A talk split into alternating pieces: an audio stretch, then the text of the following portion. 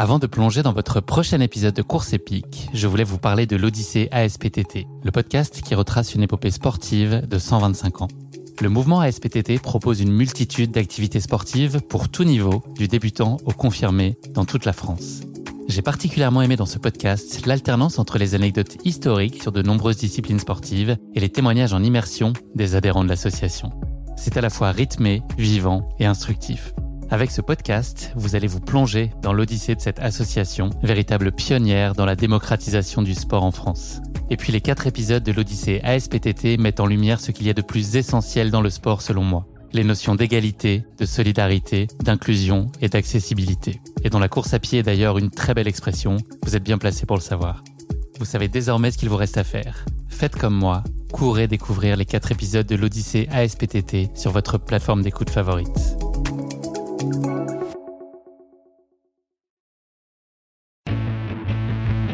a toujours tendance un petit peu à se comparer aux autres. Je me disais que j'avais absolument rien à voir avec eux, quoi. Parce que la plupart, ils étaient quand même bien, bien affûtés, euh, des physiques en tout cas, d'ultra trailer. Chose que je n'ai pas du tout. Ne pas du tout un ultra trailer. Euh, je pense que je ressemble même pas à un coureur d'ailleurs. Toutes les barrières horaires sont sur, euh, sur un ravitaillement, sauf une. On savait qu'elle était à alors, je vais dire une bêtise, mais peut-être à 3 km de là où on était parce que j'avais mon GPS. Et puis, en fait, 3h50, euh, toujours pas de barrière. 3h55, toujours rien. À 4h du matin, on appelle le PC, on leur dit, mais attendez, c'est pas possible. Faut pas nous disqualifier. On sort de la forêt, on a une piste noire à remonter, mais euh, et le, le, le de la, la flégère est tout en haut de la piste noire. Donc là, euh, j'ai vu l'heure, j'avais euh, j'avais à peine 7 minutes pour monter. Et là, on court vraiment parce que là, on a un peu le stress, mais très, très juste par rapport à la barrière. Et là, on voit le ravito qui est en bas. Nous, on est en haut. Donc, nous, on court dans la descente. Le mec, avec sa petite euh, douchette pour scanner le dossard, il court dans la montée. En fait, on devait arriver avant midi 15 et on est arrivé à... Bonjour à tous et bienvenue dans ce nouvel épisode de Course épique. Comme vous le savez, Course épique tient à partager à la fois la destinée de coureurs de très haut niveau mais aussi à mettre en lumière les parcours de coureurs plus anonymes, amenés à vivre eux aussi des histoires de course inoubliables. Je reçois aujourd'hui Abdenour Ben Mamar, plus connu sous le nom du finisher des finishers de l'UTMB 2018.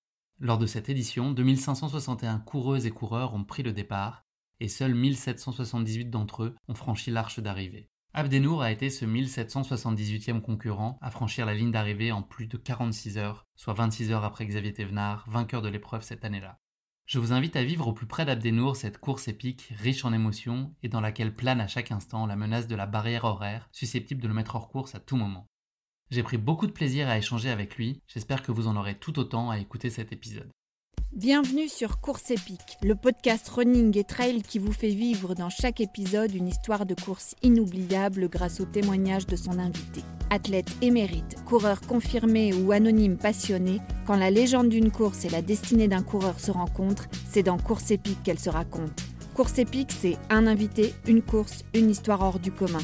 Bonne écoute Bonjour Abdenour, je suis ravi de te recevoir dans ce neuvième épisode de Course épique. Comment vas-tu? Je vais plus ou moins bien dans la mesure où pour l'instant au niveau sportif, je suis un peu sur la bande d'arrêt d'urgence avec les warnings. J'ai eu une euh, fracture il y a un peu plus d'un an et du coup je ne pratique quasiment plus la course à pied, mais bon, je vais reprendre plus tard.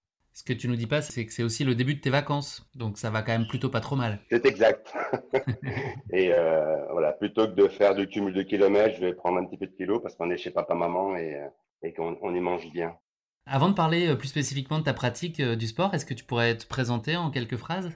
Donc moi je m'appelle Abdenour Ben Mamar. Bon, tout le monde me connaît sous le surnom de Ben depuis des années et des années. Donc tout le monde m'appelle Ben et, euh, et euh, je suis infirmier depuis euh, 29 ans à peu près. Euh, je travaille actuellement chez les enfants polyhandicapés et atteints de troubles du comportement, troubles de l'autisme, de, de, trisomie et autres maladies génétiques euh, avec des noms à la con, hein, mais font des gros dégâts. Et euh, j'ai pu euh, intégrer un petit peu ma passion de la course à pied dans l'établissement. Euh, avec mes collègues, on a monté une association euh, Courir pour Marie où euh, on a réussi à récupérer des fonds pour acheter des joëlettes et des fauteuils roulants adaptés. Et on amène ces enfants-là sur les courses à pied, les événements sportifs, euh, les marathons de Paris, et, enfin partout là où on veut de nous. Et on organise bien sûr notre propre course qui s'appelle l'Auxilium euh, à Draveil, l'IM Marie Auxiliatrice. Tout le monde est invité à venir, euh, valide, pas valide, on prend tout le monde. Est-ce que tu pourrais nous parler de tes premiers pas dans le sport en fait? Quel sport toi tu as pratiqué quand tu étais plus jeune, quand tu étais ado? Pas trop sportif en fait. Hein. J'ai profité des, euh, des, des, des, propositions de l'UNSS quand j'étais au collège, donc j'ai pu goûter, goûter hein, par paquet de 3 à 6 mois au tennis, au foot, au basket. Euh, je ne crois pas qu'il y avait la course à pied non plus. Enfin, j'ai pas, j'étais vraiment pas très sport. Le seul moment où j'ai fait un peu de sport, c'est après 20 ans où j'ai fait, euh, fait la danse, j'ai fait du rock and roll pendant 6 ans à peu près, et puis après, euh, j'ai tout arrêté ça. Et donc, à quel moment le running a fait éruption dans ta vie? Comment ça s'est passé? Tu as eu une révélation un jour ou est-ce que c'est petit à petit, tu as commencé à t'y intéresser, à tester? La révélation, c'est ma, ma, balance qui me l'a donné. Hein. Peut-être falloir, peut falloir y aller un jour. Voilà. Bon, le, vraiment, le premier dossard, c'était avec mon beau-frère qui m'a m'a proposé de participer à la Sénartaise euh, à, à Sénart, justement. Anciennement, enfin, anciennement la Sénartaise, mais maintenant, ça s'appelle le 10 km de Sénart. Ça passe en même temps que le marathon, le, le 1er mai. Et euh, donc, c'était un 11 km 300. Donc, c'est la première fois que je participe à une course. Je ne savais même pas qu'on pouvait euh, s'inscrire et prendre un dossard et euh, participer à une course comme ça. Donc, c'était plutôt, c'était plutôt sympathique. Et puis après, j'ai un peu arrêté. Et après, bon, quelques petits bilans médicaux m'ont montré que j'avais un petit diabète héréditaire. Donc, pour essayer d'équilibrer tout ça, j'ai repris un petit peu la pratique de la course à pied, mais en, en dilettante, hein, par-ci par-là. Et en 2012, je me suis décidé à m'inscrire à, un club pour, euh, bah, pour faire un marathon. Enfin, un marathon en première idée, mais la grosse, grosse idée de base, c'était vraiment de faire une très grande distance. Alors, pourquoi, je ne sais pas, alors que je n'étais pas capable d'aligner 20 euh, minutes de suite euh, sans être écarlate et essoufflé. Et oui, tu ambitionnais déjà, toi, à l'époque, de t'aligner sur des. Enfin, alors que tu démarrais à peine, tu avais déjà l'ambition de te lancer sur des 100 km C'est ça. Mais ben, je sentais que de toute façon, j'ai une morphologie qui est peut-être pas faite pour, pour la vitesse, mais plus pour le long. Et effectivement, ça s'est euh, ça s'est avéré parce que bah, parce que je suis allé au club du le club du, du mai, le LMSA, et c'est avec eux que j'y suis allé parce que bah, parce que dans leur club il y avait 8 euh, 100 euh, bornards. Et quand on parle de 100 bornards, on parle on parle pas de chiens de montagne? Pas du tout. c'est pas les mêmes. Ils sont plus endurants ceux-là. Ils n'ont pas besoin de la petite bouteille sous le cou. Mais en tout cas, à ce moment, ça m'a vraiment fait rêver. Et, et je me suis inscrit avec eux et j'ai fait mon premier marathon en 2013, le, bah, le marathon de Sénart. Est-ce que tu peux nous parler de l'accomplissement, toi, tu trouves dans la pratique de la course à pied? Qu'est-ce que ça t'apporte dans la vie? À quel point ça contribue à ton bien-être? Ça me détache. C'est-à-dire que, bon, après, j'ai un boulot qui est. J'ai pas mal changé de boulot. Euh, enfin, je suis toujours infirmier, j'ai toujours été infirmier. Mais j'ai changé d'endroit, j'ai fait du libéral, j'ai fait de la nuit, j'ai fait du jour. Donc, c'est quand même un boulot qui prend un petit peu euh, le, le mental, l'esprit, le moral, enfin tout ça, c'est, on voit beaucoup de choses qui sont assez difficiles et on les ramène avec nous dans la tête. Et euh, la course à pied, ça me permet un petit peu d'évacuer parce que je cours tout seul. Même si je suis en club, je, cours tout seul et euh, je fais une fois par semaine euh, une sortie avec eux. Mais sinon, en grande partie, je suis, seul. j'aime bien courir le soir après le boulot, donc euh, autour de 21 heures je, je, vide un petit peu l'esprit et je, je, me détache de mon boulot, ma vie de famille. Euh, oui, j'ai une vie de famille aussi, hein, je précise. j'ai une femme, j'ai trois enfants, euh, ils sont grands maintenant, 19, 17 et, et 14. Donc là, ça me permet juste d'évacuer tout ça. Et beaucoup de bonheur aussi, la vie de famille, tu peux le dire. Ah bah euh, oui, oui, quand même, oui, oui, oui, quand même. Et puis une certaine stabilité aussi. C'est pour ça qu'en pratiquant la course à pied, on sort de ce, de ce, de ce carcan un petit peu, de, cette, de ce cadre, et on est un petit peu ben, tout seul, tout seul. Et c'est ce que j'aime dans les, dans les courses très longues, c'est que pendant un, jour, deux jours ou plus, j'ai plus, j'ai plus de famille, j'ai plus de travail, j'ai plus de, j'ai plus rien du tout, et je suis tout seul. Mais je sais que je vais retrouver tout ça bien, par là, c'est évidemment. Est-ce que tu peux nous parler de tes atouts, toi, naturels dans la course à pied? Qu'est-ce que tu penses que tu arrives à bien faire? Et puis peut-être les zones sur lesquelles c'est plus difficile pour toi ou ça te demande plus de boulot? Alors, ce qui me demande du boulot, c'est bah, la vitesse, le travail de la vitesse. Parce que même si euh, c'est des courses longues, il n'empêche, qu'il faut quand même travailler la VMA et ça, c'est pas trop mon truc. Euh, mes atouts, plutôt, seraient plutôt l'endurance. Parce que je, ne me lasse pas. Moi, mon rêve, c'est les grandes routes californiennes qui sont toutes droites et qui mènent nulle part. Mais moi, ça me dérangerait pas de les faire. C'est euh, la grande route euh, qui est entre Pouilly et Réau euh, à, sur le marathon de Sénart. Elle me dérange pas. Au contraire, c'est dans ce genre d'endroit que je me vide le plus l'esprit. Donc plutôt l'endurance et, et le, le, mental où je, je, suis très solitaire. Enfin, je suis sociable hein, quand même, je suis pas un sauvage. mais euh, je peux être euh, tout seul, ça me, je m'ennuie jamais, quoi, je m'ennuie pas. Et ouais, effectivement, des conditions indispensables pour bien performer sur les formats sur lesquels tu t'alignes. Effectivement, il faut avoir un, mental d'acier. Et puis, je pense que l'histoire que tu vas nous raconter aujourd'hui, on est la meilleure illustration. Tu connais bien l'émission, donc euh, tu es assez familier du principe de la basket chinoise, qui est notre format de portrait chinois en version sportif. Si tu étais un personnage de fiction, est-ce que tu pourrais nous dire qui tu serais, Abdenour? Euh, Moi, j'avais pensé à Forrest Gump. Euh, Forrest Gump, alors le film est tout simplement génial, où il y a, on voit toutes ses facettes. moi, la le, le, vraiment le moment qui me plaît le plus chez ce personnage-là, c'est quand il, est, il se lève et il part courir. Voilà, il se lève et il se barre. Il sait pas où il va, mais il va tout droit. Et moi, c'est un petit peu, euh, c'est un petit peu toujours un petit truc, un petit truc que j'ai en tête. Je me dis un jour, il faudrait que je me lève et que je parte. Quoi. C'est euh, bon, après, j'ai ma vie de famille qui me calme tout de suite, donc je me rassieds là où je suis. Mais euh, si j'avais pas tout ça, oui, je me lèverais et je partirais. Ou je ne sais pas. Autant les crevettes que Forrest Gump? Euh, Pas plus que ça. D'accord. Pas plus que ça. Le reste du personnage, c'est un peu plus compliqué, je veux dire. Mais c'est vraiment cette partie-là qui me, qui, m'attache à, à, ce personnage-là. Si tu étais un animal? Le chat. Le chat parce que, bah parce qu'il est autonome il fait sa vie, euh, il se détache complètement de tout ce qu'il y a autour. Ouais, c'est vrai qu'il est un peu crâneur des fois. C'est pas trop ton style, ça, pourtant. Oui, enfin, quand je dis qu'il est crâneur, c'est-à-dire qu'il est hautain, mais bon, moi, je, moi, je l'ai pas, ce regard, pas du tout. je, suis d'accord avec toi. Mais par contre, il est, il est sociable quand il veut, c'est-à-dire quand il a besoin, ou quand il y a besoin d'être sociable, il est sociable. Mais par contre, il est complètement autonome. Il fait sa vie, il, il demande rien à personne. Est-ce que tu pourrais euh, nous, parler du sportif ou d'un sportif ou d'une sportive qui t'inspire en particulier? Alors, je suis pas très, euh, alors je suis pas télé du tout même. Euh, je regarde pas de sport à la télé, je le suis pas, je suis pas fan de quoi que ce soit. Je suis stéphanois, mais je suis pas fan de foot. Je regarde pas les Jeux Olympiques. Enfin, je, je suis rien de tout ça. Mais si je devais en choisir un, euh, ce serait Kylian Jornet parce que bah parce que c'est un mec qui est, qui est humain, qui est, qui est pas là parce que on l'a dit d'être là, c'est parce qu'il est né là-dedans. Il est euh, il est humble comme c'est pas permis. Il a beaucoup d'humour. Il a fait des belles vidéos euh, euh, avec ça avec le team Salomon. Au moment du 1er avril, ouais, c'était très drôle quand il annonçait sa retraite et qu'il se consacrait désormais à, la pêche à la ligne. Cette année, c'était plutôt bien fait. Et puis il y a une, une vidéo où il montre un petit peu son sac de préparation où il nous sort des, des raquettes, euh, des, euh, des, des, skis, des bâtons, des, enfin c'est un truc énorme quand on sait qu'il est minimaliste euh, au maximum. Et puis voilà, quand il fait son petit, ses petits live Facebook pendant l'UTMB, c'est quelqu'un qui est, qui est, qui, est, très simple, mais par contre il a une performance hors norme. Quoi. Donc c'est vraiment l'ultra terrestre comme on dit. Donc si, si je devais en choisir un, ouais, ce serait lui. Ouais, jolie référence, effectivement. Et source d'inspiration pour beaucoup aussi, je pense. Merci Abdenour. Euh, on va passer maintenant à ta course épique, euh, l'UTMB, et plus spécifiquement euh, son édition 2018. Juste quelques mots introductifs pour planter le décor de cette mythique course qui est l'UTMB, malheureusement annulée cette année comme beaucoup d'autres courses. C'est une course qu'on ne présente plus. pour en donner brièvement les contours, c'est une course en montagne qui part de Chamonix. L'objectif est simple, c'est avaler d'une traite 170 km et 10 000 mètres de dénivelé positif autour du Mont Blanc pour retrouver Chamonix en moins de 48 heures et 30 minutes.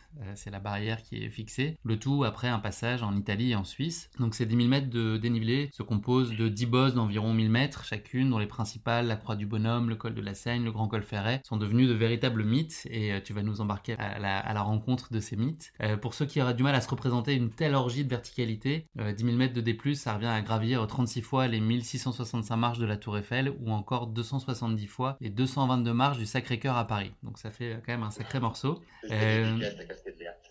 Exactement, exactement. L'Ultra Trail de, Montmartre qui a créé euh, Cascade Verte qu'on avait euh, rencontré à l'occasion de notre euh, troisième épisode, je crois. Donc voilà, le départ se fait à 18h le vendredi soir et donc ça veut dire que pour la majorité des participants, il faut prévoir deux nuits complètes sur les sentiers. A priori, l'arrivée se fait le dimanche dans la journée. En tout cas, pour la plupart des participants qui ne sont pas Xavier Thévenard ou Kylian Jornet ou François Den, il faut compter deux bonnes journées pour rallier Chamonix et le chemin du retour et franchir l'arche mythique dont tu vas nous parler un petit peu plus tard. Avant de rentrer vraiment dans le vif du sujet et de ton histoire, euh, il y a un petit classique désormais euh, dans Course épique, c'est la question qui pique de Course épique. Voilà, une petite question euh, avec laquelle je titille très gentiment mes invités. C'est ton tour, Adenour, tu vas devoir te frotter à cet exercice difficile.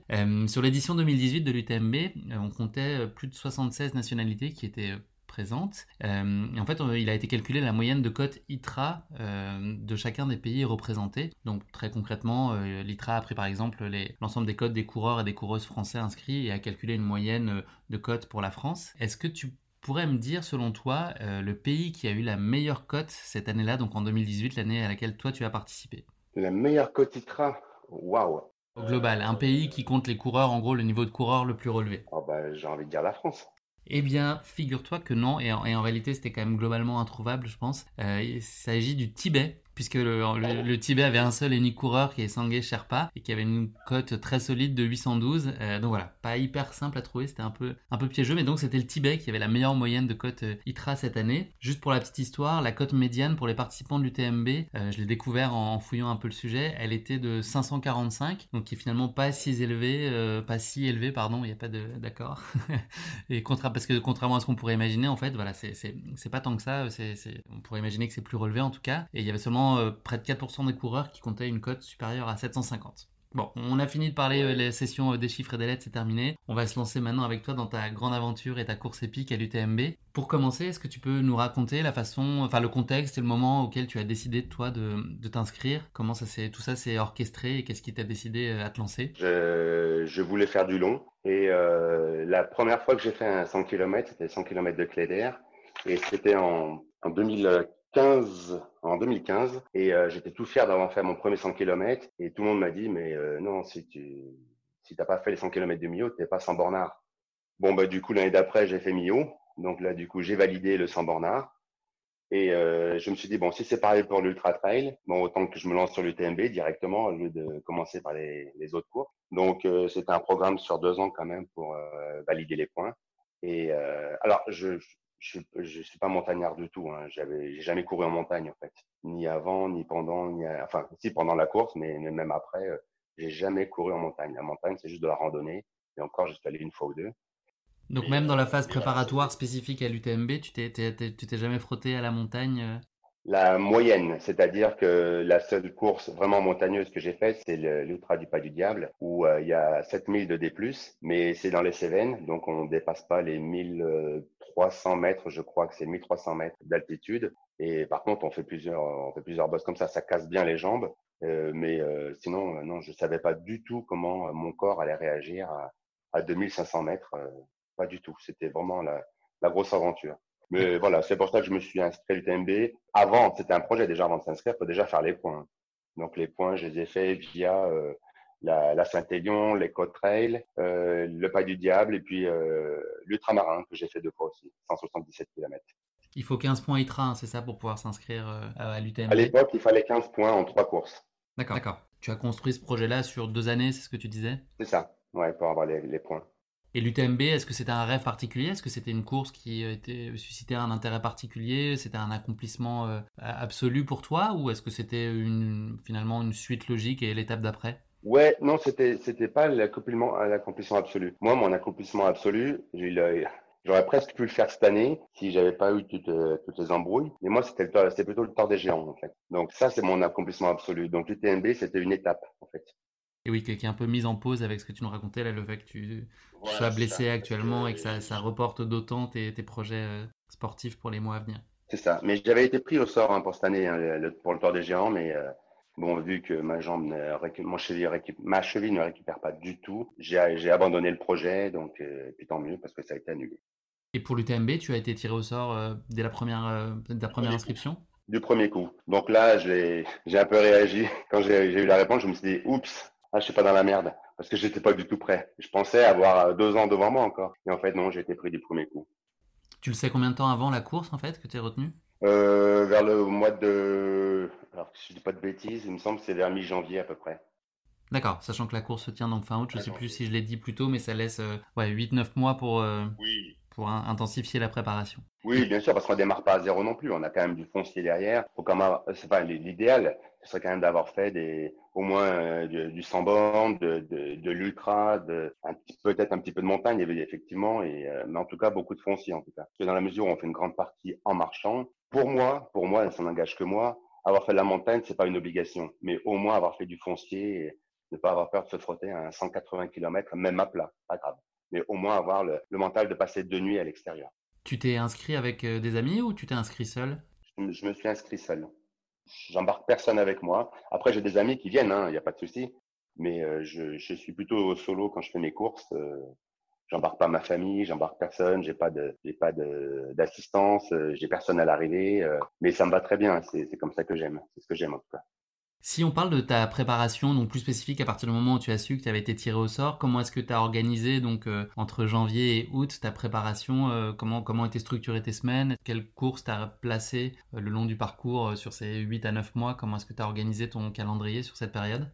J'ai fait en fonction de ma vie personnelle, parce que je peux pas non plus me libérer comme ça pour partir euh, en week-end à la montagne. Hein. Donc, euh, je reste à la maison. Donc, euh, dans l'année 2018, euh, j'ai fait j'ai fait deux marathons. J'ai fait l'Ecotrail 80, où bah, l'Ecotrail c'était l'édition un peu boueuse, même beaucoup même d'ailleurs, très boueuse d'ailleurs. Et mmh. j'ai fini à 4 minutes de la barrière horaire. Voilà, le décor est planté.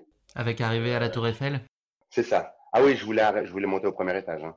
Ah, mais là, j'ai accéléré comme un malade sur la fin, mais je voulais monter sur la Tour Eiffel. Donc, j'ai fini à 4 minutes de la barrière horaire. Ensuite, euh, fin avril, j'ai fait le pas du diable. Donc, le pas du diable, c'était, une très belle expérience. D'ailleurs, je conseille à tout le monde. C'est un 130 km avec 7000 de D+. Donc, ça représente à peu près deux tiers de l'UTMB. Et c'est à faire en maximum 33 heures, qui correspond à peu près à deux tiers du temps de l'UTMB aussi. Donc, euh, ça nous donne un bon point de situation par rapport à notre préparation. Et puis, c'est pas trompeur puisque j'ai fini dernier. Voilà. Mais j'ai fini. Elle est, elle est très exigeante. Hein. Elle est très dure. Hein. Moi, j'ai trouvé même plus dur que l'UTMB, mais euh, elle est très dure. Mais ce qui compte, c'est de finir. C'est effectivement, on va beaucoup en parler aujourd'hui, mais peu importe le, le chemin, l'objectif, c'est d'aller au bout, et c'est ce que tu as réussi à faire sur cette course-là. Mais... Hmm. mais... pour me motiver, justement, il fallait que je fasse des courses comme ça. J'ai fait les 100 km de la Barjo aussi, au mois de juin. Donc, j'ai quand même pas mal chargé en, en, foncier surtout. Donc la Bargeau, c'est un trail en Normandie, euh, vers la pointe du Cotentin. Euh, 500 km avec 2500 D+. Donc c'est super sympa aussi. Et puis j'ai fait le trail des Moulins, c'est à Mondeville, en région parisienne, c'est un, 50 km.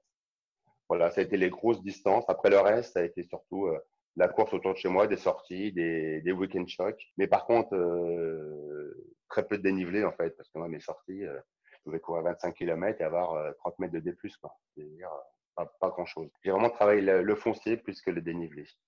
Après, je me suis trouvé une bosse que je faisais 20 fois, 30 fois, 40 fois. Mais bon, ça je pense pas que ça ait porté plus de fruits que ça.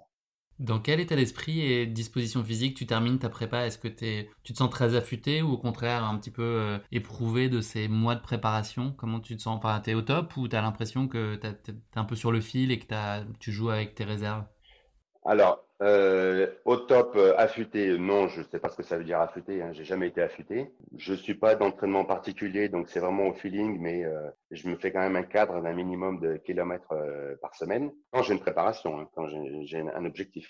Par contre, au niveau de, de l'inquiétude, pas plus que ça. Je suis pas quelqu'un de spécialement angoissé et je m'adapte.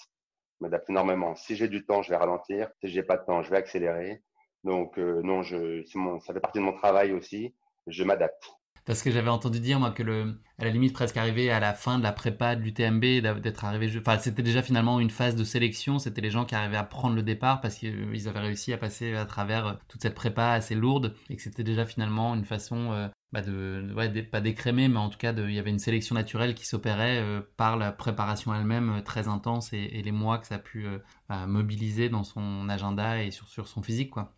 Oui, et c'est là où c'est important de, de, lister la préparation sur, euh, bah, sur les huit mois qu'on a en fait, hein, de, de, février jusqu'à août. Il faut, faut, lister sa préparation, il ne faut pas tout mettre sur la fin et euh, faut, euh, les, les, efforts, faut qu'ils soient réguliers. C'est-à-dire que si on fait tout euh, sur la fin et qu'au début on travaille la vitesse, enfin, moi je n'ai pas de plan d'entraînement, hein, je ne sais pas faire, je ne sais pas sur un plan d'entraînement, ma vie est trop compliquée pour ça j'improvise un petit peu, mais euh, c'est un petit peu, c'est des blocs. C'est-à-dire, moi, mes, mes, week-end shocks, je les ai faits, si je ne m'abuse, en mai, juin et juillet. Voilà. Mais euh, j'en ai pas fait en août, par exemple. Nous voilà euh, à Chamonix. Allez, on prend, le, on prend le train ou la voiture. Non, je pense que tu as pris la voiture, je sais plus. en tout cas, direction Chamonix. Est-ce que tu pars, enfin, tu l'as dit tout à l'heure, en tout cas, ta famille t'a pas suivi. Est-ce que tu connais quand même d'autres coureurs qui prennent le départ avec toi? Alors euh, moi, je me suis pris un Airbnb à Salanches parce qu'il n'y avait plus rien sur Chamonix. Un super pote à moi, mon pote Gilles, un multimarathonien qui lui a décidé de, mais il m'a décidé, m'a suivi sur la fin. Et puis voilà. Donc moi, j'étais tout seul de mon côté à Salanches et tous les autres étaient à Chamonix. Donc j'avais mes amis euh, Lapin Runner, Carole et Émir. Donc c'est des amis qui, avec qui je cours depuis quelques années et on se retrouve sur les ultras. Et quelle place tient l'UTMB sur place à Chamonix quand tu arrives Est-ce que tu as l'impression que toute la ville tourne autour de cet événement? Enfin, qu'est-ce que ça te procure toi comme sensation euh, le moment où tu découvres finalement euh, cet endroit dont tu rêves depuis plusieurs mois? Comment ça se passe quand tu te confrontes à l'ambiance de la ville et tes premières sensations? Enfin, quelles, sont-elles? Ah, C'est énorme.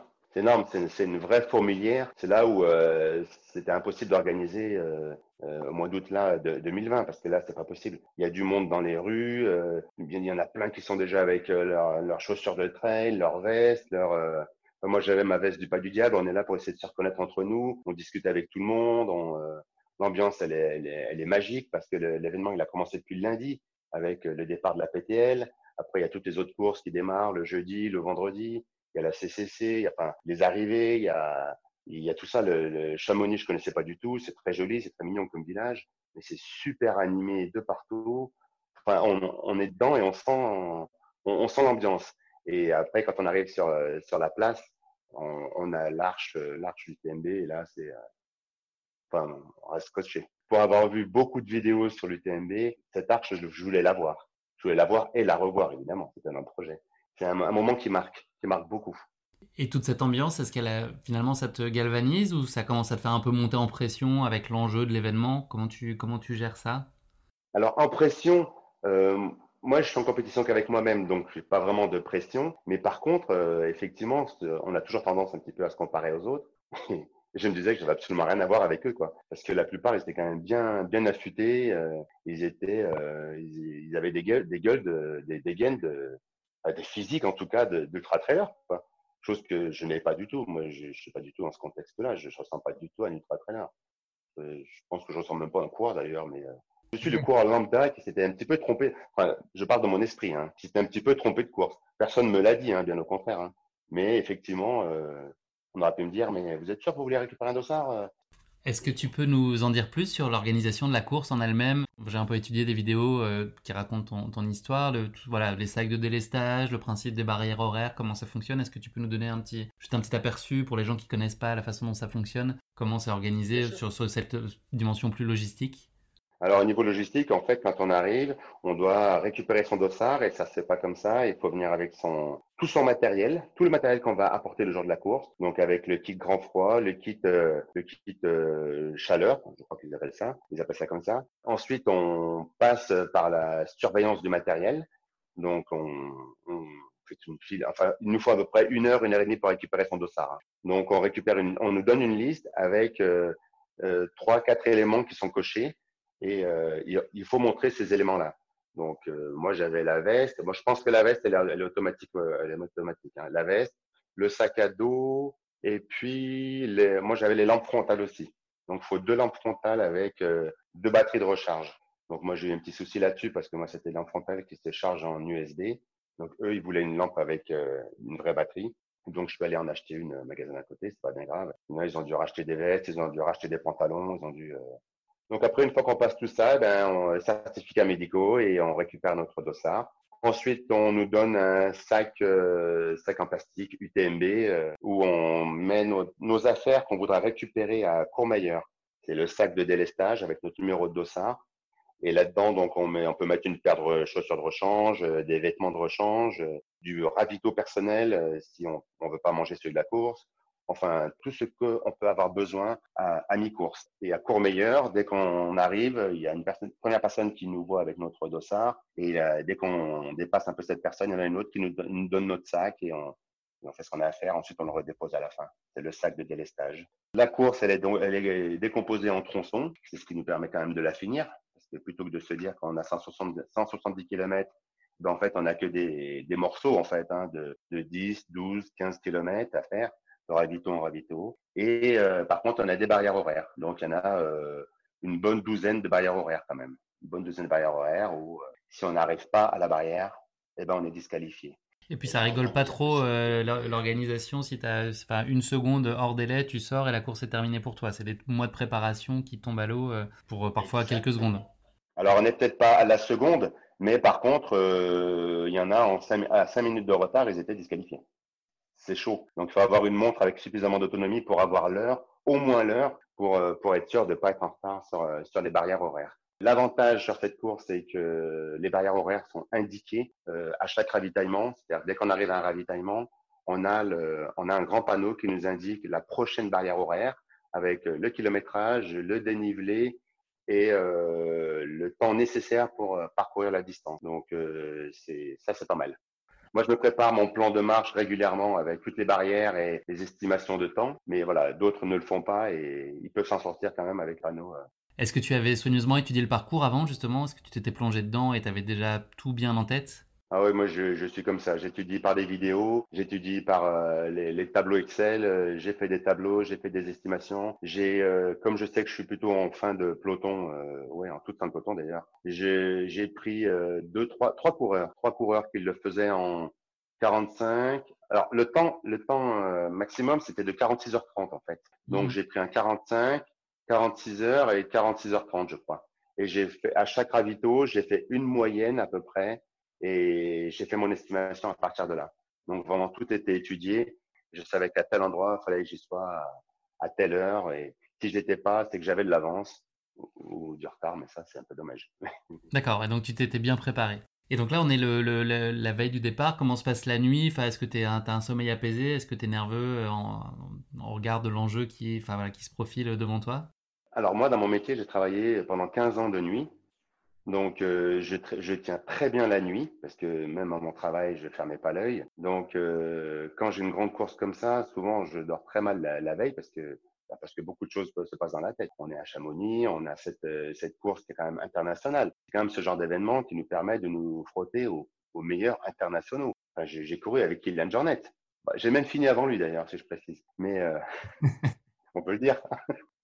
Et tout ça, ça peut, ça, ça, ça, broche pas mal quand même dans la tête. Donc, euh, moi, je suis arrivé le mercredi pour me prévoir euh, deux nuits sur place.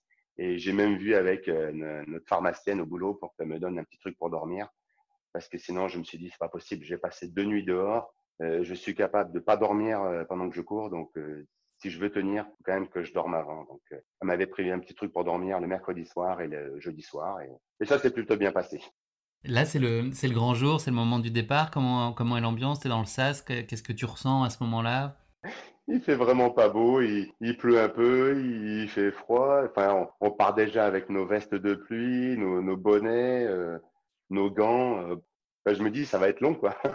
si ça démarre comme ça, ça va être long. Mais bon, après, voilà, ça s'est un petit peu calmé. On va dire que la pluie s'est arrêtée. Euh, ça restait couvert.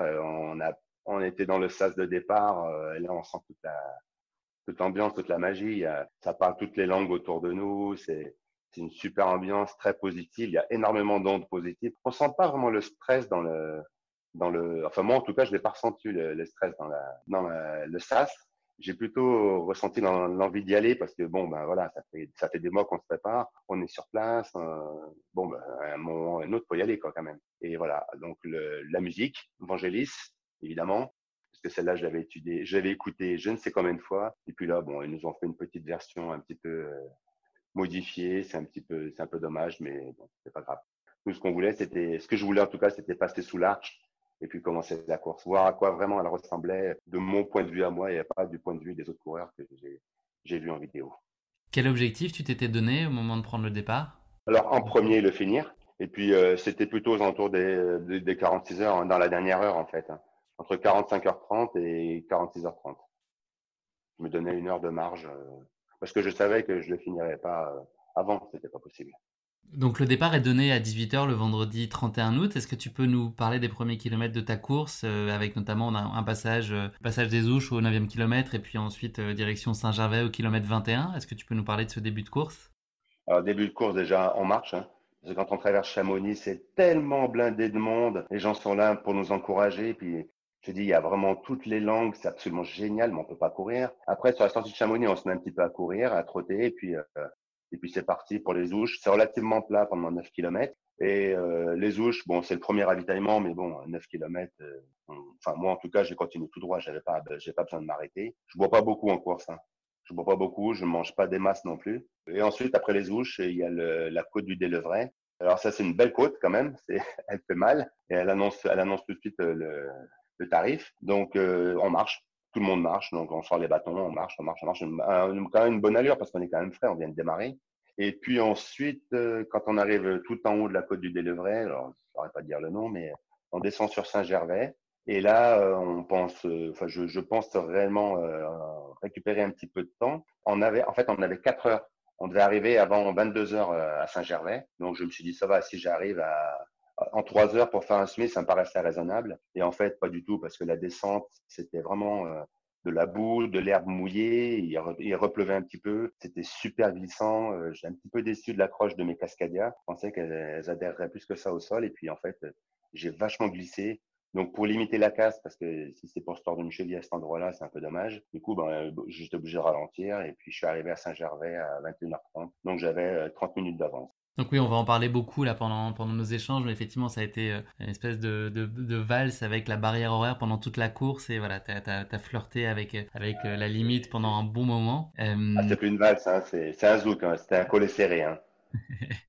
Donc là, tu, repars de Saint-Gervais, euh, donc on est dans, de nuit, en gros, il est 21h30 à peu près, euh, direction la Croix du Bonhomme, puis le col de la Seigne, qui marque le, passage en Italie. Est-ce que tu peux nous raconter un petit peu ces, kilomètres suivants, là, jusqu'au kilomètre 44, comment, comment se passe cette petite session nocturne?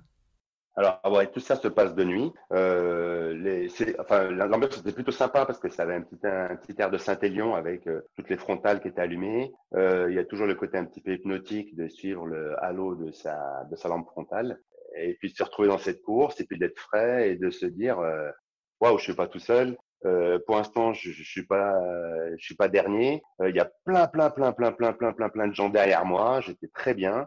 Euh, je vais pas dire que j'étais au milieu du, peloton, faut pas exagérer non plus. Mais en tout cas, il y avait énormément de gens derrière moi, donc moi, ça avait ce petit côté rassurant. Et, euh, et voilà, ça m'a, ça m'a vachement plu. Euh, les, euh, les montées, les montées, ça allait très bien. Les, les descentes, ben, elles n'étaient pas trop, trop techniques, donc ça va, ça allait.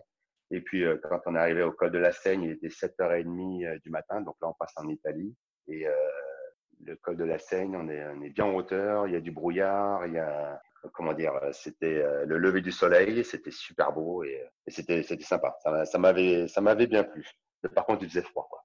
Ouais, c'est ça. donc tu, tu, arrives en gros, donc la nuit, tu fais aucune pause, tu dors pas. Enfin, je pensais un pas après l'autre, tu continues sans t'arrêter. Et oui, c'est ça. Tu profites d'un lever de soleil euh, visiblement incroyable. C'est ça, à la hauteur du, du lac Combal, au kilomètre 65. C'est ça, exactement. Quand on arrive près du lac Combal, on, on descend donc en direction du lac Combal et là, sincèrement, c'est un paysage mais qui était, euh... moi pour moi, c'était le Mordor. C'était, avais les montagnes qui étaient noires, le soleil qui éclairait ça, et euh, tu avais la, rivière qui passe au milieu. Euh, c'était magnifique, vraiment magnifique. Moi, j'étais au bout de, enfin, au bout de ma vie. On avait passé la nuit, il faisait super froid quand même. Oh, j'ai envie de dire qu'il faisait entre 0 et moins 5 certainement. Et puis il y a la fatigue de la nuit évidemment, plus euh, celle de la course, parce que la combat, je suis arrivé à 7h30, non, à 8h30 du matin. Donc euh, voilà, il y avait la fatigue. Euh, ça faisait plus de 12 heures qu'on était, 14 heures qu'on était en course. Et euh, voilà, ça c'est un peu normal. Hein. Faut pas se plaindre de la fatigue. On savait qu'elle allait arriver. Le sommeil, pour être clair, de toute façon, euh, j'ai pas fermé l'œil de toute la course. Donc à aucun moment je me suis posé pour dormir euh, parce que d'abord le sommeil n'est pas venu à ma rencontre. Et puis parce que j'avais pas le temps de m'endormir donc j'ai continué tout droit. Et puis voilà donc c'est comme ça qu'on est arrivé au lac Combal et, euh, et c'était génial. Donc je suis arrivé à 8h30 pour une barrière horaire à 10h ça va j'étais large. T'as jamais été aussi large pendant tout le parcours? Non. C'était un bon moment et, donc là, tu reprends le départ, tu te relances. Devant toi, il y a un sacré morceau, c'est le, le Mont Favre, qui est juste avant d'entamer donc la descente sur Courmayeur. Comment se passe ce passage-là? Ah, Mont Favre, oui. C'est vrai que le Mont Favre, ça, ça, fait mal quand même, hein, parce qu'on se prend quand même euh, euh combien, euh, je sais plus combien de, de, de D+, mais, mais ça pique. Et euh, les cuisses, ben, commencent un petit peu à se plaindre, mais ça passe mieux en montée qu'en descente. Voilà. Arrivé là-haut, ben, on a une super vue sur le Mont Blanc. Bon, faut connaître, hein, faut reconnaître le Mont Blanc. Moi, je ne sais pas trop à quoi il ressemble, donc je me suis un petit peu trompé. Mais euh, moi, je pensais que c'était une montagne avec un chapeau blanc, hein, mais en fait, euh, pas trop. C'est celle d'à côté, mais euh, voilà, c'était ça fait, ça fait plaisir parce que c'est le thème principal quand même de, de la course. Donc c'est bien beau de tourner autour, mais de le voir, c'est quand même vachement stimulant. Et donc on arrive tout là-haut. Et puis arrivé là-haut, ben on sait qu'on on va descendre, on va descendre au cocher écroué et ensuite sur Courmayeur. Et là, on se dit, c'est bon, je me dis, euh, on va gagner du temps. J'ai souvent honte, mais c'est parce que j'étais tout seul, mais souvent j'avais un acolyte à côté de moi. C'était soit mes amis la paronneur, soit soit un étranger avec qui on discutait en anglais ou autre, soit sinon après euh, la copine Christine qui, est, qui a couru avec moi. J'étais souvent en groupe de au moins deux ou trois. Puis la descente sur Courmayeur, c'est une catastrophe. La descente sur Courmayeur, c'était lacets avec des euh, des marches euh, de, de tailles différentes euh, en, rondin. Euh, c'était un terrain qui était sableux et poussiéreux. C'était enfin sans, sans problème plein nez, ça collait à la peau à cause de la transpiration. Enfin, c'était vraiment pas agréable. Et puis surtout, ça cassait les cuisses parce qu'une descente avec des marches comme ça, mon Dieu, qu'est-ce que c'était dur. Donc, je pensais avoir un petit peu d'avance. Je suis arrivé à Courmayeur avec une heure, une heure et quart d'avance à peu près. Je suis arrivé à midi 5.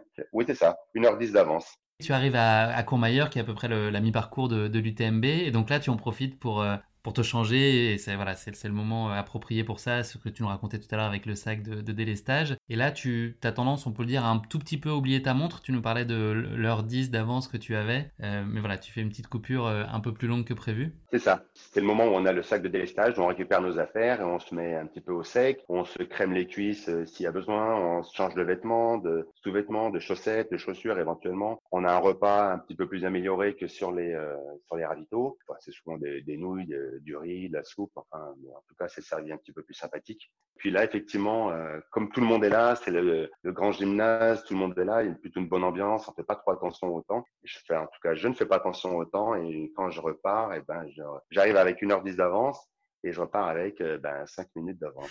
Une sacrée coupure, ouais, tu t'es un peu emballé. D'accord. Et, tu te sens comment donc à l'approche de cette euh, deuxième, enfin même pas une deuxième moitié de course, cette nouvelle course finalement euh, devant toi, physiquement et moralement, comment tu te sens? Physiquement, je me rends compte que ça va pas trop mal. Les douleurs, on les gère, hein. on sait qu'elles sont là et qu'elles seront toujours là, il n'y a pas de souci. Et, euh, et, ça se gère, c'est pas un problème. Euh, la fatigue, euh, pas tant que ça, parce que à surveiller un petit peu les barrières et puis à profiter de, la course et de l'ambiance générale de la course. Il y a quand même, en plus de, de, des endorphines, il y a aussi l'adrénaline qu'on sécrète et ça, ça, tient, bien éveillé. Donc ça va, le, moral, le mental, il est, il au taquet, il n'y a pas de souci. Et même si je pars avec 5 minutes d'avance, voilà, je me dis qu'il faut que je garde la vitesse moyenne qui devait être aux alentours de 3, 3,2 ou 3,3 km heure à peu près. Tant que j'étais au-dessus, euh, j'étais bien. On cherche à se raccrocher à des petits plus, hein, c'est tout. Hein. tu as, des... as des gens derrière toi à ce moment-là? Oui, euh, enfin oui, dans le gymnase, il y en avait, mais euh, quand je suis parti, il y en avait encore qui, sont, qui étaient derrière moi, plus beaucoup. Hein. Mais après, j'en ai rattrapé sur la route et j'étais pas dernier, hein. pas encore. Et quelques kilomètres donc après, tu étais lancé de Courmayeur, tu te fais un sacré coup de chaud là, entre Berton et, et Bonatti. C'est ça. Donc après le premier coup de chaud euh, avec les cinq minutes euh, d'avance, eh bien ma foi, c'est entre Berton et Bonatti, ouais, je, on avait 12 kilomètres à faire et euh, certainement à cause de la fatigue, j'ai mal fait mes calculs euh, en marchant parce qu'on calcule énormément quand on marche. Hein. Donc j'ai mal fait mes calculs et je pensais que j'avais deux heures pour faire les 12 kilomètres, qui est aberrant. Ça ferait une moyenne de 6 kilomètres heure qui n'est pas du tout logique dans la mentalité du TMB. Donc, mais bref, en tout cas, je me suis fait un gros coup de stress, donc j'ai accéléré, j'ai accéléré. Et je voyais que j'arrivais pas à rattraper le temps, donc un petit coup de déprime. Et en fait, je me suis rendu compte au bout d'une heure que j'avais pas deux heures, mais j'avais trois heures d'avance. Enfin, trois heures pour parcourir la distance, pardon. Et là, du coup, j'ai eu un gros coup de souffle et euh, c'est bon, c'est reparti. Ça t'a boosté. Va redémarrer encore une troisième course. Te voilà reparti. Et donc, tu arrives à, à Bonatti. Là, tu as le plaisir de, de retrouver quelqu'un que tu connais, je crois, une amie à toi, pour te frotter ensuite au, Grand Col Ferret? Alors, c'est une amie à mes amis lapin runner. On est monté là-haut et, euh, et c'était un, un ravito où ils nous ont obligés à mettre les, les pantalons et les kits grand froid parce que, bah parce que là-haut, il faisait moins 10 en fait. Donc, euh, si on n'avait pas le matériel nécessaire, on était disqualifié d'office. Donc, euh, c'est à ce moment-là qu'on s'est euh, qu'on s'est croisés, qu'on a discuté. Et à partir de là, ben, on s'est quasiment plus quitté jusqu'à la fin. Donc, on a on a monté le Grand Col Ferret. Bon, c'est une super belle montée, hein. Mais bon, Ça chatouille. Et donc là, le, le, col, il est à 2500, 2600 mètres, c'est ça d'altitude. Pour toi qui n'as jamais fait de haute montagne, ce dont tu nous parlais tout à l'heure, est-ce que c'est une épreuve particulière ou est-ce que ça n'a pas vraiment d'impact physique sur toi? Pas du tout. Aucun impact. J'étais pas plus essoufflé que qu'ailleurs. J'étais pas, j'étais pas, j'ai pas ressenti de troubles dus à l'altitude, rien du tout. Ça m'a pas, non, ça m'a, ça a rien de modifié du tout, non. Donc je suis plutôt content, heureusement. C'était un petit peu, c'était un petit peu l'inconnu, euh, parce que 2005, je pense que j'ai dû y monter en ski ou en snowboard du moins, mais euh, jamais en marchant comme ça, donc je ne savais pas ce que ça allait donner. C'était, c'était l'inconnu. Mais ça s'est bien passé. D'accord, tant mieux. Donc tu te sors du, du Grand Col Ferret, euh, il y a la deuxième journée de course qui s'achève euh, tranquillement, donc on est le samedi euh, fin de journée. Tu entames ensuite une descente depuis le Grand Col Jusqu'à la Champélac. Ouais. C'était un peu, c'était un peu compliqué. La, les descentes étaient un petit peu plus techniques. La deuxième nuit, hein, parce qu'on est parti Grand Col Ferret, il était 19h30 à peu près. Donc on a attaqué la deuxième nuit. quand on avait fini Grand Col Ferret, on était à peu près à 6400 de dénivelé. Donc il nous restait à peu près 3500 encore à faire. Beaucoup de fatigue, c'est évident. Beaucoup de fatigue au niveau musculaire, mais au niveau aussi euh, nerveuse, parce que le, bah parce que toujours pas toujours pas dormi, rien du tout. Donc euh, j'ai un petit peu traîné la patte, on va dire, pour descendre. Et puis les descentes étaient techniques et euh, la descente, ça fait quand même beaucoup plus mal que la montée. Et d'ailleurs, elle a été, elle a été fatale à des coureurs qui ont été devant toi, cette descente assez technique? Tout à fait. Un malheureux chinois qui, qui tombait dans le ravin juste euh, bah, juste devant moi. Il était à 5 mètres devant moi et euh, il, a, il zigzaguait un petit peu et hop, il a glissé. Il est tombé dans le ravin. On a tous eu, on a tous une frayeur parce qu'on était un petit groupe de 4 ou 5 et on a tous une frayeur. On, s'est précipité. Bon, on n'allait pas non plus aller le chercher parce que sinon on y allait tous. Et il était euh, peut-être 3-4 mètres en dessous. Il s'est accroché à un arbre. Il a pu remonter. On l'a aidé. Il, a, il est revenu sur la piste et il a réussi à repartir ou c'était une course finie pour lui? Non, il a pu, il a pu repartir. Alors, est-ce qu'il a fini? Je ne sais pas. Mais lui, par contre, il s'est arrêté un petit peu. Là, pour le coup, il s'est arrêté sur le rebord et il s'est reposé un peu parce que il zigzaguait. Il a peut-être besoin quand même de, de, prendre un peu de repos. Donc nous, après, on a, on a continué notre route et euh, il, y il, y avait encore des gens derrière nous. Hein. Et donc tu arrives toujours de nuit à la Foulie, qui est le, le kilomètre 109, euh, direction Champélac. Comment ça se passe à ce moment-là en termes de barrière horaire? La Foulie, j'arrive avec euh, un quart d'heure d'avance c'est pas c'est pas foufou non plus hein. donc un quart d'heure d'avance euh, donc ça, je continue à courir avec un petit peu de stress. Ma montre a du mal à charger donc j'ai pas toujours l'heure avec moi un problème avec le chargeur. Donc euh, faut que je demande un petit peu l'heure à droite à gauche. Euh, ben, si la personne d'à côté euh, parle pas la langue c'est un peu compliqué. Donc tout ça c'est du stress qui fait que l'adrénaline elle est toujours là. Donc le corps il est toujours en éveil. Donc ça fonctionne plutôt bien. On arrive sur Champélac. Champélac, bon ben, je n'ai pas vu le lac, parce que déjà c'était la nuit et que j'avais vraiment la tête que dans le halo de ma frontale. Donc vraiment, ça aurait pu être euh, Tour Eiffel à côté. Je pense que je ne l'aurais même pas vu non plus. J'étais vraiment concentré parce que avec la fatigue, le champ de vision se, se réduit et plus le halo de la lumière. Alors là, c'est vraiment euh, le, cerveau se concentre que sur ce qu'il y a à un ou deux mètres sur les côtés, pas plus. Et euh, le paysage, euh, on s'en fout. on trace tout droit et surtout avec les barrières horaires qui, qui sont là, on, on fait attention.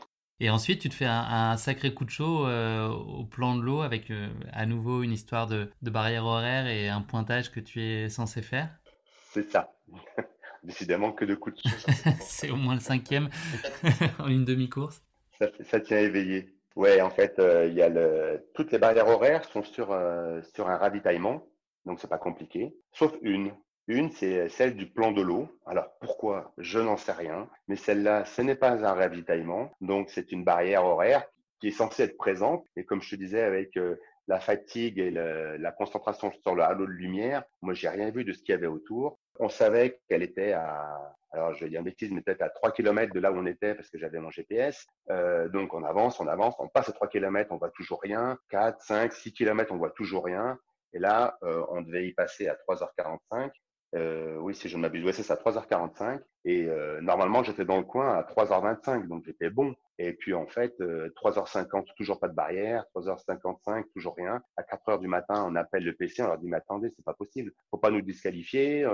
on n'a pas vu votre barrière. Ils nous, nous demandent où est-ce qu'on est. Je regarde mon GPS, je leur, dis, je leur donne le kilométrage. Ils me disent mais vous l'avez passé la barrière déjà? Vous avez déjà passé la barrière.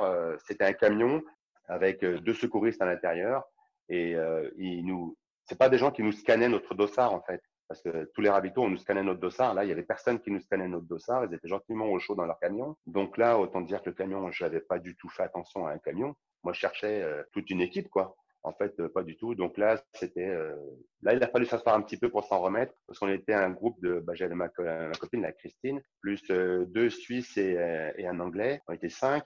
Et là, on s'est posé deux minutes pour, euh, pour faire redescendre parce qu'on pensait qu'on était disqualifié. Ce qui avait été le cas de tes copains, les Lapins Runners, l'année précédente d'ailleurs, ils s'étaient fait. Euh, deux ans avant, tout à fait, ouais. Deux ans avant, ils ont été pris à cette barrière euh, parce qu'ils avaient fait une sieste bah, avant la barrière et ils ne se sont pas rendus compte qu'il y avait cette barrière. Ils attendaient un ravito, pareil. ils ont été disqualifiés pour un quart d'heure. On n'aura pas les lapins deux fois. Ils ne sont pas fait avoir la fois suivante. Pas du tout. J'avais chaudé craint l'eau froide? Bon, bah alors lapin et chaudé craint l'eau froide aussi. Non, ils, avaient pigé le truc et euh, ils ont fait très attention ce coup-ci. Ils sont passés à l'heure à la barrière. Ils ont peut-être fait leur test après, du coup. Et un peu après le plan de l'eau, là, tu subis une première alerte physique un peu notable avec tes cuisses qui commencent un peu à faire des siennes? Ouais, euh, une, réaction cutanée un peu, un peu étrange avec une crème que j'avais déjà utilisée depuis longtemps, c'est l'arnicadol. Et euh, c'est à base de d'arnica, de, puis c'est une crème euh, qui refroidit.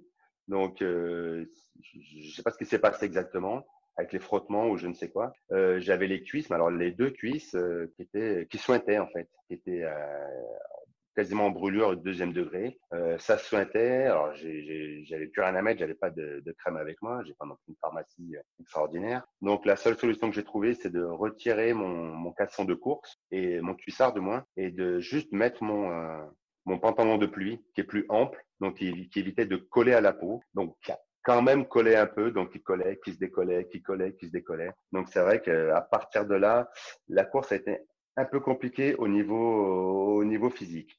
Et là, on était à peine dans le 130e kilomètre. Hein, donc, il me reste encore une bonne quarantaine à faire. Euh, voilà, ça s'annonçait pas terrible pour la suite. Et donc, tu arrives ensuite à, au, petit matin à Trient, c'est ça? Avec une marge de manœuvre qui est un, peu, un peu juste en, termes de chrono, parce que tu repars, je crois, avec 7 euh, minutes d'avance en arrivant avec 30 minutes. En fait, tu fais une petite pause et il te reste plus que 7 minutes au moment où tu où tu t'élances à nouveau en, en direction de Catogne. C'est ça. Quand j'arrive à Trian, euh, j'éprouve quand même le besoin de me poser un petit peu parce que avec tous ces ravitaux un petit peu express, euh, à Trian, c'est le petit matin et il est 7h30 du matin. J'ai dit non, non, il faut quand même que je me pose deux minutes, que je mange un truc, euh, que je, je, je, calme un petit peu les cuisses, que je vois un petit peu l'état cutané des cuisses. Et puis en fait, ben, sans faire trop attention, je ressors, je suis à 7 minutes de la barrière horaire. Chaud. Chaud. Ouais. le silence en dit long, mais oui, euh, très très limite, effectivement. C'est ça.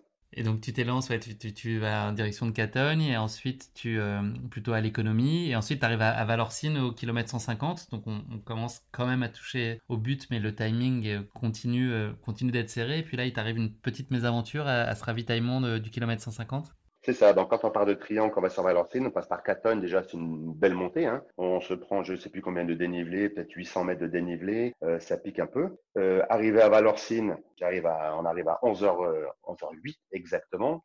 Et on doit partir avant 11h15. Donc, euh, il ne reste pas grand-chose. Et là, le gars à l'arrivée nous dit, bon, vous inquiétez pas, vous arrivez, vous pointez, vous ressortez tout de suite pour pointer. Et après, vous reviendrez pour prendre quelque chose à manger et puis remplir vos gourdes. Bon, bah, c'est ce qu'on a fait. On est rentré, on est ressorti. Et puis, en fait, quand on a voulu re-rentrer, le gars de la sortie nous a dit non, non, non, non, vous n'avez pas le droit. en fait, ils ont chacun leur discours, en fait.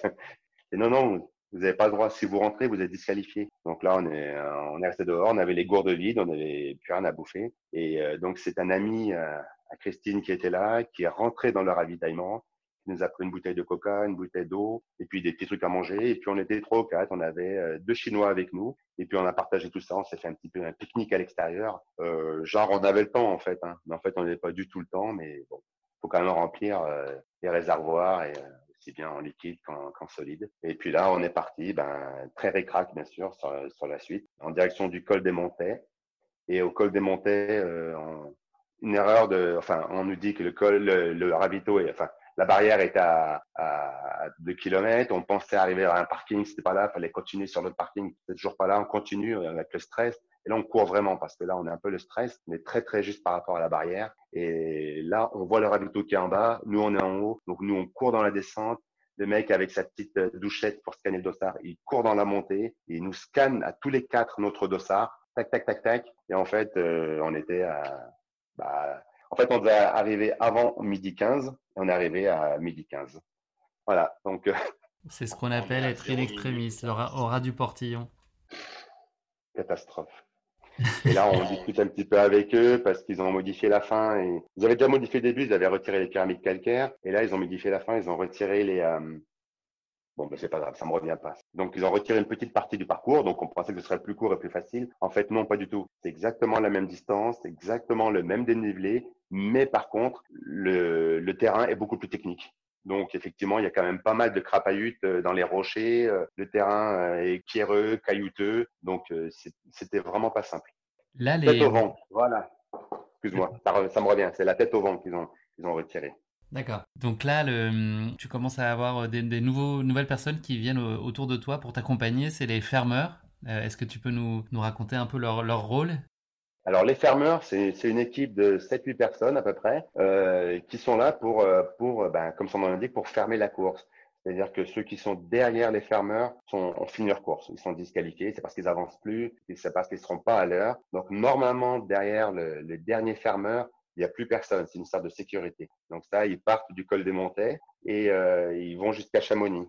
Donc, euh, à partir du col des Montères, on a été un petit peu euh, euh, motivé pour essayer d'avancer, avancer, avancer au maximum. Là, ma copine Christine a avancé beaucoup mieux que moi, donc elle a, elle a tracé tout droit. Moi, j'ai eu beaucoup de mal à terminer parce que j'avais vraiment des cuisses euh, en feu. Et puis, euh, cette brûlure sur les deux cuisses, là, ça, ça m'atteignait encore plus. Donc là, j'ai vraiment eu du mal à suivre. Donc c'est là où j'ai commencé à avoir les fermeurs qui étaient souvent derrière moi, à me, à à me tarabiscoter un petit peu pour que j'avance. Et euh, bah, c'est grâce à eux, hein. ils m'ont motivé. Sinon, je pense que j'aurais vraiment ralenti le rythme et j'aurais été, été euh, hors course. Et donc, ça nous a mené jusqu'à la flégère, qui est la dernière euh, barrière horaire. Donc là, tu arrives à la flégère, tu, tu, la vois au loin. Je pense que tu vois ce dernier, cette dernière barrière horaire au loin, donc c'est très motivant pour toi. et donc là, tu donnes un gros coup de boost justement pour pas passer à côté de bah, cette dernière, euh, cette dernière, euh, ce dernier juge de paix et cette dernière euh, possibilité d'être hors course, sachant que tu avais un timing qui était très serré. Donc là, tu mets les bouchées doubles dans la montée, tu puisses dans tes ressources. En fait, dès qu'on sort, on sort de la forêt, on a une piste noire à remonter, donc qui est assez pierreuse. Mais et le, le, de la, la flégère est tout en haut de la piste noire. Donc là, j'ai vu l'heure, j'avais j'avais à peine 7 minutes pour monter. Euh, ouais, même pas, même pas, parce qu'on devait y être à, à, à 45. On devait être à 45 et euh, ouais, il me restait à peine euh, 7 minutes pour y monter et c'était pas possible. Donc j'ai quand même mis un gros coup de boost avec les bâtons, j'ai doublé du monde. Et ouais, c'est incroyable, mais j'ai doublé du monde. J'ai doublé du monde parce que je voulais pas me faire arrêter là parce que c'était la dernière barrière horaire. Après, c'est Chamonix. Donc euh, arrêter une course comme ça avec tout ce qui s'est passé avant, c'était tout simplement pas possible et euh, et euh, enfin, c'était limite les larmes aux yeux parce que c'est il fallait se donner tout ce qui restait d'énergie. Il n'y avait déjà plus beaucoup, mais tout ce qui restait d'énergie, il fallait donner à ce moment-là. Et arrivé à la flégère, en fait, j'y suis arrivé avec avec 7 minutes de retard. Donc, j'y suis arrivé à 14h50, à 8 minutes, ouais, 7 minutes de retard. Et en fait, ce qu'on m'a expliqué là-haut, c'est que ils ont tenu compte du changement de parcours à cause de tête au vent. Et euh, ils sont partis du principe que tous ceux qui sortaient de la forêt devant les fermeurs ils les acceptaient. C'est-à-dire qu'ils ont, grosso modo, ils ont euh, euh, rallongé la barrière horaire de 15 minutes. Donc, du coup, je me suis retrouvé ben, à la barrière horaire avec 8 minutes d'avance. Ça, c'est déjà pas mal. Et puis, je me suis dit, bon, bah voilà, j'ai le temps, je vais me poser, je vais prendre quelque chose à manger, à boire. Et ben, que dalle. En fait, on m'a dit, non, non, non, non, non, non, non. Là, tu traces tout droit et tu vas sur Chamonix, c'est pas le moment de s'arrêter, il faut y aller, il faut continuer, faut pas s'arrêter ici. Tu t'élances dans un état d'esprit, enfin, ça y est, tu as, le sentiment que tu, arrivé ou presque, en tout cas, euh, tu n'as plus de pression de barrière horaire. Là, tu, tu fais les 8 derniers kilomètres, donc euh, tu es accompagné par les fermeurs, c'est ça? Sur la dernière descente qui t'amène jusqu'à Chamonix? Là je, là, je lâche l'affaire. C'est-à-dire, je lâche le chrono, je lâche les barrières, je lâche tout. Et le mental, il lâche complètement aussi. Hein. Mais pas en négatif. Hein. Je pars pas en pleurs, ni rien du tout. Au contraire, hein. je sors euh, soulagé. Je dis là, ça y est, c'est fini. Pour moi, la course, elle est finie. Maintenant, Chamonix, c'est juste l'arrivée. Euh, on n'en parle plus. Donc là, j'ai pris le temps de descendre parce que c'était, ça faisait mal. Hein, c'était vraiment une belle descente euh, de, ben, je pense, de piste noire aussi. Hein. Donc c'était assez technique. Il y avait des cailloux, il y avait des, il y avait des, euh, des pastages avec des racines, il y avait euh, tout pour faire plaisir, évidemment, quand on est cuisses en feu. Et voilà, j'ai fait toute la descente avec les fermeurs et c'était vraiment des gens extra, vachement sympas. Ils ont, on a sympathisé et ben par-ci et ben par-là et, et, on a parlé de l'association, on a parlé de tout ça. C'était vraiment une descente entre amis c'est super sympa. Et puis, arriver sur Chamonix, euh, on sort de, des, sentiers battus, on arrive sur le bitume. Et là, je, je vois mon pote Gilles qui est là et qui est, qui est dingue de me voir arriver. Et je lui file la caméra, je lui dis, vas-y, c'est à toi de filmer ce coup-ci. Parce que moi, la caméra, j'ai lâché sur, sur ce coup-là. Et, et j'ai eu la chance de l'avoir là et il m'a filmé toute, toute ma traversée de Chamonix avec, euh, bah, avec l'arrivée. Hein. On n'est pas obligé de spoiler là, mais là, ça, Parce que là, on peut le dire, enfin, en gros, tu es, tu es le dernier des finishers, tu es le dernier à réussir finalement à boucler l'UTMB, donc tu arrives comme un héros euh, dans le, village et à Chamonix, donc tu vis euh, une émotion euh, très forte. Enfin, j'invite tous ceux qui auront l'occasion de le voir, je mettrai le lien, mais en tout cas de voir ton arrivée sur. Il y a une vidéo sur YouTube qui relate très bien et qui prend, bah, qui, qui, est hyper fort en, émotion. Et donc là, voilà, tu, tu, franchis, tu es le dernier finisher de cette course finalement. comment est-ce que tu te sens à ce moment-là et l'accueil qui t'est réservé est complètement hallucinant? Bah, c'est vrai qu'il y a plein de choses qui se passent dans la tête. C'est vrai qu'il est, il est 4h30 de l'après-midi. Euh, tous les gens sont dehors. Il fait un temps magnifique. Donc, ils sont aux terrasses des bars, aux terrasses des cafés. Ils se baladent avec leurs gamins et tout. C'était, c'était génial. Tout le monde est là pour, pour applaudir, pour, euh, enfin, ovation, quoi. C'est vraiment l'ovation. Et j'ai même une pensée pour ceux qui l'ont fait en, en, 10, 12 heures de moins et qui sont arrivés à 4 heures du matin ou, euh, mais comme de parfaits inconnus. Parce qu'on leur a éteint les, haut-parleurs, on a enlevé les, planches de bois, euh, le speaker ne parlait pas ou très peu, parce qu'il faut pas faire de bruit, parce que bah, c'est Chamonix, hein, sinon ça fait caisse de résonance. Donc euh, ils sont arrivés comme de parfaits inconnus, et moi j'arrive les derniers, mais alors euh, c'est, je pense que j'ai eu la, même arrivée que Xavier Thévenard. Enfin, je pense, hein, j'ai pas assisté à son arrivée, mais c'était magique. Et puis avec toute la, fatigue qui redescend, et euh, l'adrénaline qui est toujours là, qui tient éveillé, on, on fait des sourires. Enfin, enfin ma fille m'a trouvé, a trouvé que j'étais un petit peu alcoolisé quand je suis arrivé. Quoi. J'étais, j'étais au bout de ma vie. Ça faisait un paquet d'heures que j'avais pas dormi. J'étais crevé, mais, euh, mais tellement heureux que ça prend les tripes. Quoi. Tu as eu un droit à un clapping même de la part du public qui était présent? Ah ouais, ah bah ouais. La première chose à laquelle j'ai pensé d'abord, c'est de, c'est de, d'ouvrir mon sac à, les lanières de mon sac à dos pour qu'on voit bien mon t-shirt euh, de l'association Courir pour Marie parce que j'étais tellement fier de les amener jusque là et, euh, et quand j'arrive on j'entends euh, le fameux clapping là poum poum tcha poum poum tcha et ça fait caisse de résonance et tout le monde est là à taper sur les planches de bois et à faire ce clapping. Et waouh j'en avais euh, alors j'avais pas de larmes hein, parce que je pense que c'était un petit peu sec à ce niveau-là mais euh, mais le cœur il était il était à bloc le cœur, il était à bloc et euh, les émotions et euh, ouais, ouais, vraiment. Mais j'étais debout, hein. J'étais pas, je, je, je me serais pas effondré parce que je, tenais vraiment bien debout. Mais vraiment, les émotions, c'était le, c'était le, c'est le souvenir de sa vie, quoi. Et euh, bien sûr, c'est sur la vidéo, mais c'est aussi sur Trail Endurance Mag, qui ils l'ont fait aussi en direct. C'était sur TV Mont Blanc. J'ai eu plein de messages par la suite. Donc oui, là, tu as eu le droit au podium euh, en étant en guise de dernier finisher. Tu as eu des, médias du monde entier qui sont venus ensuite t'interroger pour euh, recueillir ton, témoignage. C'est ça, on s'est retrouvés sur le podium. Alors, il y avait l'avant-dernier qui était avec moi aussi. On s'est retrouvés sur le podium avec tous les, bénévoles du coin de, l'UTMB à Vion Orange. Il y avait Catherine Poleté aussi. Il y avait Ludovic Collet aussi, le speaker. Il y avait, il y avait cette grande pancarte, cette grande, grand écran géant UTMB derrière. Et, je me suis retrouvé dessus et a une copine qui m'a dit c'est bon, tu peux arrêter la course, hein, t'auras pas mieux.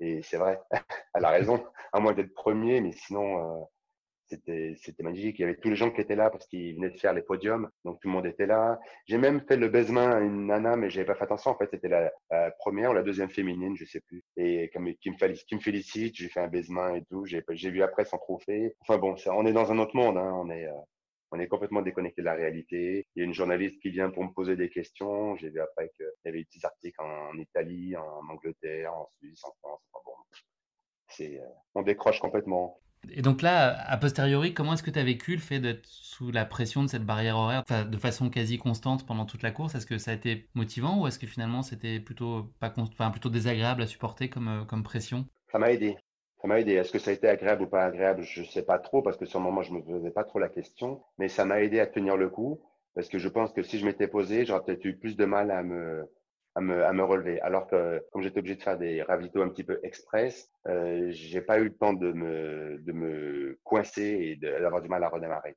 Donc ça m'a aidé la barrière, euh, le stress de la barrière horaire. Et hum, est-ce que euh, là aujourd'hui, on est quasiment deux ans après, euh, c'est quoi Est-ce qu'il y a une image ou un moment que tu retiens en particulier qui t'a marqué Enfin, je pense que globalement, cette expérience t'a marqué à vie du début jusqu'à la fin, mais est-ce qu'il y a une image, un instant qui est bah, peut-être un tout petit peu plus fort que les autres et que tu retiens euh, bien au chaud dans ton cœur? Ah moi, c'est le lac Combal. Hein. C'est quand on arrive en haut, on dépasse le col de la Seigne, on arrive sur le lac Combal. le paysage, ouais, c'est l'image que je garde de, de cette course, avec le lever de soleil, avec cette petite rivière euh, tout en bas là, c'était magnifique. Ouais, c'est l'image que je garde. Et niveau récupération, comment ça s'est passé? Est-ce que tu as mis du temps à récupérer de l'UTMB bah après, j'ai pas couru pendant euh, deux semaines à peu près. Et puis après, j'ai repris des, des, des, petites courses, des, des 10 km, des courses avec les joëlettes, des euh, pas de rien de bien bien particulier. J'ai fait le marathon de Sully-sur-Loire après au mois de pour le Téléthon, mais euh, mais c'était tout. Mais ça a été la récup. Et si tu devais faire euh, les choses, est-ce qu'il a est-ce que tu ferais différemment certaines choses dans, ta, dans ton approche de la course ou dans ta gestion de la course? Est-ce qu'il y a des enseignements que tu as tiré tout ça ou finalement euh, tu changerais pas l'histoire telle qu'elle a été écrite là? Dénivelé. faut travailler, faut travailler le dénivelé. Clairement, il faut travailler le dénivelé et, les descentes. Il faut travailler les descentes pour casser de la fibre parce qu'il suffit pas de faire du foncier. Euh, parce que même en marchant, c'est long c'est fatigant et euh, on n'est pas sûr d'arriver au bout. Donc, euh, travailler vraiment le dénivelé, euh, si j'ose dire, plus, plus, plus. Pour, pour parler de cette course, c'est ma dernière question sur l'UTMB en tant que tel. Est-ce que tu, c'est une course que tu envisages de refaire un jour ou finalement tu veux figer cette histoire incroyable à jamais et que finalement ce soit ton, ton lien principal avec l'UTMB, ce soit cette première participation? Ou est-ce que tu te dis qu'un jour bah, tu repartiras de cette arche? Pendant un moment, j'étais enfin, mitigé la refaire ou pas et, effectivement garder cette image parce que voilà, c'est une image hyper positive. Mais euh, d'un autre côté, euh, ouais, ça me dirait bien de la refaire, de la partager avec des amis, euh, enfin avec des amis, c'est-à-dire c'est bien au niveau de la logistique. Après, chacun fait sa course, hein, mais mais ouais, ça me, ça me dirait bien de la refaire un jour pour la revivre différemment avec une autre préparation meilleure. Merci beaucoup Abdenour pour ce récit vraiment passionnant et plein d'enthousiasme et dépassement de soi et d'abnégation. J'ai l'impression vraiment, enfin on le ressent, que tu n'as jamais lâché. Euh, il y a eu plein de moments quand même euh, très challengeants et exigeants avec cette pression de la barrière horaire et que tu as super bien encaissé en ayant, euh, je pense toujours cette conviction de, que, tu, que tu allais aller au bout. En tout cas, tu t'en es vraiment donné les moyens. Donc c'était vraiment très chouette de pouvoir suivre et vivre dans tes traces finalement bah, toutes ces émotions pendant ces plus de 170 km. Pour conclure l'émission, euh, c'est un petit classique que tu connais aussi. Euh, c'est pas le mot de la fin, c'est le motto de la fin. Donc c'est vraiment la devise qui te guide. Est-ce que tu as une phrase qui t'inspire au quotidien et euh, que tu as probablement eu l'occasion de te répéter un certain nombre de fois pendant l'UTMB, en tout cas pour garder la motivation? Qu'est-ce que ça serait ton motto? Ah bah là, c'en est un que je me suis répété tout le long de la course. Hein. C'était la douleur, elle est éphémère et le, regret de l'abandon, il est éternel. Donc c'est ce que je me suis répété tout le long de la course quand j'avais les jambes quand ça souhaitait, il a fallu que je me soigne par la suite d'ailleurs. Hein, mais j'avais super mal de partout, j'étais crevé, j'étais fait tout ça et, peut-être d'autres auraient abandonné, je ne sais pas, mais en tout cas moi je me répétais ça à chaque fois. La douleur, elle, la douleur, elle est éphémère, mais le regret de l'abandon, il est éternel après. Je me serais pas vu abandonner et rentrer chez moi et me dire euh, a posteriori, euh, merde, est-ce que j'aurais pas pu continuer finalement? Mmh. Voilà, donc là non. C'était ce qui m'a guidé. Très bien. Bah écoute, euh, merci beaucoup. C'est déjà malheureusement la fin de cet épisode. Euh, merci d'avoir pris le temps de partager avec nous ton incroyable course épique à, l'UTMB et puis bravo à nouveau d'avoir trouvé des ressources physiques et mentales au plus profond de toi pour euh, réussir à retrouver l'arche d'arrivée. Je te souhaite bah, vite te remettre sur pied puisque tu nous racontais que là tu es dans une période un peu intermédiaire et qu'il faut que tu passes sur le billard pour te remettre sur pied. Voilà, je te souhaite plein de belles courses à l'avenir, plein de beaux moments de sport. Et puis on va commencer par des belles vacances et, et un très bel été. Merci en tout cas Abdenour, j'ai été ravi d'échanger avec toi et je trouve que c'était une très belle lecture que tu nous as donnée de l'UTMB. Voilà, c'était euh, à échelle d'homme et c'était euh, très touchant et très émouvant. Donc euh, voilà, j'espère que ça aura séduit nos auditeurs autant que ça m'a captivé et intéressé à, vivre avec toi. Ben, merci beaucoup à toi en tout cas de faire ce genre de podcast qui laisse aussi la part belle à, des, bah, parfaits inconnus hein, et puis et puis effectivement, chacun a sa, son histoire. Et j'aime beaucoup tout ce, toutes les histoires que tu as pu raconter, aussi bien Casquette Verte que, que le Raid de Morbihan, que le Marathon de Londres aussi, qui m'a vachement ému. Et euh, ouais, merci beaucoup d'avoir C'est gentil. Je suis là, je te suis. C'est très gentil, ça me fait très plaisir. Merci beaucoup en tout cas, Abdenour. Et puis bah, à très bientôt, j'espère en tout cas. J'espère qu'on aura l'occasion de se croiser prochainement. Prends soin de toi. à bientôt. Salut Abdenour. Merci. Salut.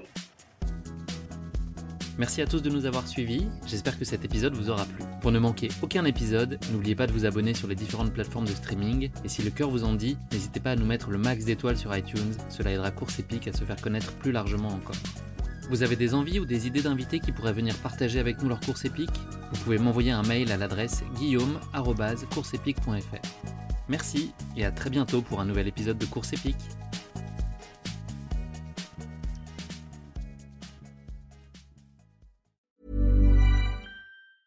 Mom deserves the best, and there's no better place to shop for Mother's Day than Whole Foods Market. They're your destination for unbeatable savings, from premium gifts to show-stopping flowers and irresistible desserts. Start by saving 33% with Prime on all body care and candles. Then get a 15-stem bunch of tulips for just $9.99 each with Prime. Round out Mom's menu with festive rosé, irresistible berry chantilly cake, and more special treats. Come celebrate Mother's Day at Whole Foods Market.